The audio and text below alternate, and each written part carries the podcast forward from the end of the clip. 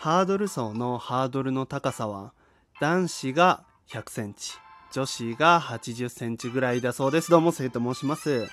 はい。なんかね日本の陸上競技にあるハードル走はですねまああのハードル走の長さ自体にもね結構変わるみたいなんですけどだいたい男子が、まあ、100センチ前後女子が80センチ前後らしいですね。すごいよね。あのまあ、100メートルしかり400メートルしかりその高さのハードルを超えながら走るってものすごい辛いだろうなって 若干思ったりもしますね。うん、あとねなんか男子は110メートル走ハードル走ね。110メートル走と400メートル走で女子が100メートル走と400メートル走らしいのね。だからなんか100メートルのところに 10, 10メートルほどのね差がね男子と女子であるらしいですね知ってましたか？これね調べてね初めて知りましたねうんまあそんなねなんかこういろんなことをね 豆知識調べようかなって思うとね意外なところからねなんか情報を得たりすることもありますと。はい。というわけで、今日はですね、そんなハードル層のハードルではなくて、まあ、心のハードルの お話をちょっとしようかなと、はい、いうふうに思います。うん。僕ですね、3週間ぐらい、ちょっとラジオトークから離れていたんですけれども、まあ、内容というか、まあ、理由といたしましては、こう収録トークを上げるハードルがバカ高かったんですね もうなんかハードル層のハードルで言うと、くぐれない、くぐるしかないみたいなね。上は越えられないみたいな、うん、ぐらい高かったんですよ。僕の中で。で、その下をくぐるっていうのは妥協点として僕は認識してたのでなかなか上げられずみたいなねライブしたらいいじゃんみたいな話もあると思うんですけど、まあ、ライブの方はですねあのつぶやき僕のね番組のつぶやきとかあとは最初らへん8月頭とかのライブでもね言ったと思うんですけど今月はちょっとライブもするかもしんないけど収録トークの方にちょっと力入れようかなみたいな話をした手前 まあライブに逃げるっていう表現が合ってるのかわかんないですけど、やっぱライブはね、あの、話持ってかなくても、こう、来てくれるリスナーさんが面白いので、こう、いろんなコメントをもらって、その場でね、話が広がったりとか盛り上がったりする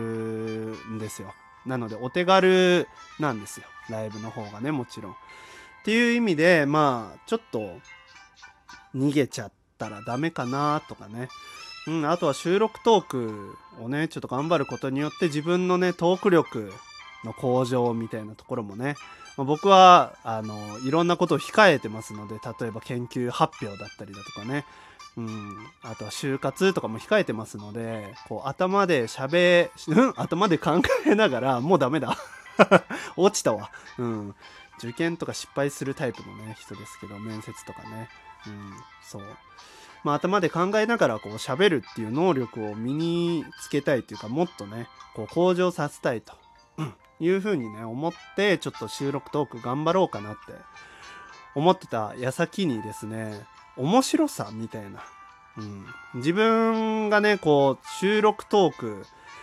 を上げるにあたって一番重要視してるその面白さ人に笑ってもらえるようなトークっていうところをちょっと見失ったんですね。うん、病んでるんじゃないよ。病んでるんじゃなくてなんだろうなこだわったんですよすごく。うん、せっかく収録トーク上げるならより良いものをやっぱ作ろうって思うじゃないですか。もちろんライブでもねみんなに楽しんでもらおうとは思いますけどその場の反応とかでねなんとかなる時もあるのでライブは。ただ収録トークっていうのはもう形として残るんですよ、うん、一つの作品として。なのでまあこだわりたいんですね。失敗とかもしたくはないしあの節々にねこう洗練されたトーク力が 垣間見えたらいいなってそう、いや、そんな高レベルまではちょっと求めてはないですけど、まあでもそういう意味でもね、まあ、せめてこう自分が楽しくて面白いなって思えるものをあげようと思ったんですけど、なかなかね、こう自分が面白いなって思うものに巡り会えなかったんですね、この3週間ぐらい。で、あげたのが昨日のトーク。皆さん聞きましたか？昨日のトーク。大体ですね、僕の番組を聞いてくださる収録トークをね、聞いてくださる方々はですね、再生回数からしてもそんなに、あの、回ごとによって、こう、大きく上下はしないので、大体同じ人が聞いてくださってるのかなとは思うんですけど、まあ、一個一個のトークにね、こう、入魂していく中で、あの、3週間もたまに、たま？ためにたまった鬱憤みたいなもの、そう、トークを出したいっていう、何かしたい、面白いことがしたいっていう鬱憤が溜まったのが昨日のやつ。まだこれ聞いてる方でね、昨日聞いてない方いらっしゃいましたら、ぜひ聞いてくださいと。はい。いうところなんですよね。うん、難しいね、やっぱりね。収録トークってやっぱライブだなってね、最近思うんですよ。あの、収録トークって本当にコスパが悪くて、まあ、フォロワーも伸びないし、あの、かといってスコアが取れるとかでもないし、あの、リアクションがね、たくさん来たりとか、お便りがたくさん来る。まあ、いや、人によってはね、たくさん来ると思うんですけど、僕の場合はですよ。僕の場合はあんまりそんなにね、頻繁に来たりとかもしないので、あの、ものすごくコスパが悪いんですよ。うん。だからね、最近はやらない人もたくさんいらっしゃると思うんですけど、その中でね、うん、ちょっとこだわって、昨日は頑張って出しましたと。はい。こだわりポイント聞きますか？僕の昨日のトークのこだわりポイント、ぜひ聞いてってください。まずタイトルから。なんだっけ？えっと、えっと、山口弁 SUE 講座で山口弁を学べみたいなタイトルだったよね、確かね。うん。あれ、山口弁スーパーウルトラエクセレント講座っていう名前の講座を昨日開いたんですけど、あの、その講座のね、頭文字を取って SUE にしたんですけど、あれをローマ字表記にしたらね、スエとなると。はい。ちょっとこだわりましたね、そこは。タイトルだけね、うん。タイトルはそこだけこだわりました。はい。でね、トーク内容についてなんですけど、もう結構パッション強めな、なんか、声にドスの効いたおっさんが現れたと思うんですけど、あれはですね、ビリーズブートキャンプを模しました。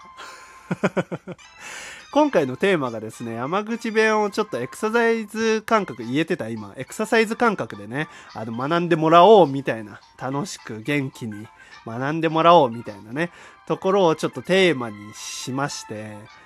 で、あの、トークを収録したんですけど、まあ、ビリーズブートキャンプはビリーズブートキャンプを大元として、あの、採用したんですけど、そのビリーズブートキャンプを調べた時に、YouTube でね、調べた時に、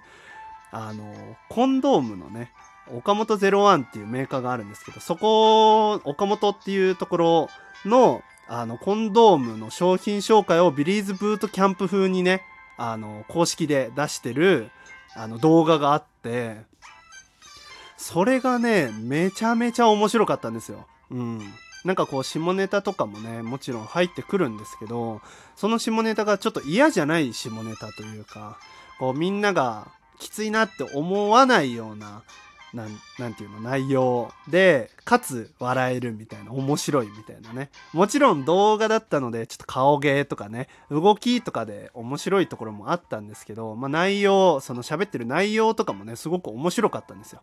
だから、まあ、ビリーズブートキャンプを模しましたって言ったけど、ビリーズブートキャンプを模した、そのコンドームの岡本01の商品紹介の動画を模しました。詳しく言えばね。すごいとこ行ったなって思われそうだけどね。うん。これメモに残ってたのがさ、ただただ山口弁を紹介するだけの、あの、トークテーマとしてメモに残してたので、まあこういう風にね、改変できて、まあ良かったのかなと。自分的にもね、やってて面白かったですしね。うん。まあでもやっぱりこう限界をいろいろと感じた部分もね、もちろんあって、途中のね、告白部分、もちろんこうエクササイズ感覚のねあの一定の内容だけだったらやっぱつまんないかなと思ってそのメリハリをつけるためにね急にイケボで喋るみたいなねちょっと頑張ってイケボを出そうと思ってそのパートも用意したんですけどあの音響のねこの音声の環境があんまり良くなくてその告白文章の時だけ別のマイクをゲーミングヘッドホンのマイクを使ったんですよね、うん、そのせいでちょっと音量がちっちゃくなったりとかね、うん、してあんまりこう作品としてはよろしくなかったのかなとか思いつつね。まあでもそういう工夫もしたりしてこうまあいい音質で届けれればなっていう 苦悩が 伝わればいいかなと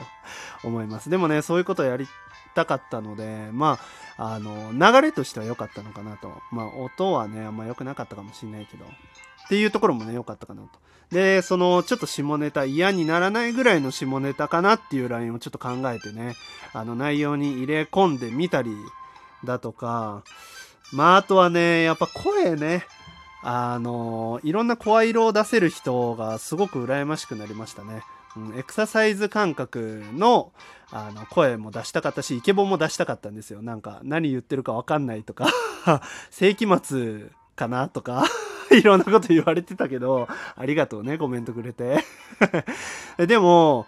あのまあこれは良かったのかな。うん。っていう感じですかね。まああとはね本当にあんまり普段はしないんですけど台本を用意したりしてね。うん、台本通りにちょっとやってみました。本当ならねもっとねいろんなところ工夫しようかなって思ったんですけどいろんなところを鑑みてここが限界だなって 思いました。ミキサーが欲しい。そうだね。うん。まあでもこういう感じでねちょっと自分が面白いっていうトークをねこれからも上げていければなというふうに思いますのでよければねゆったり気長に待っていただければなと思います。はい。というわけで今日はここら辺で終わりにしようかなと思います。またね、ライブでもこの話するかもしんないけど、その時は付き合ってね。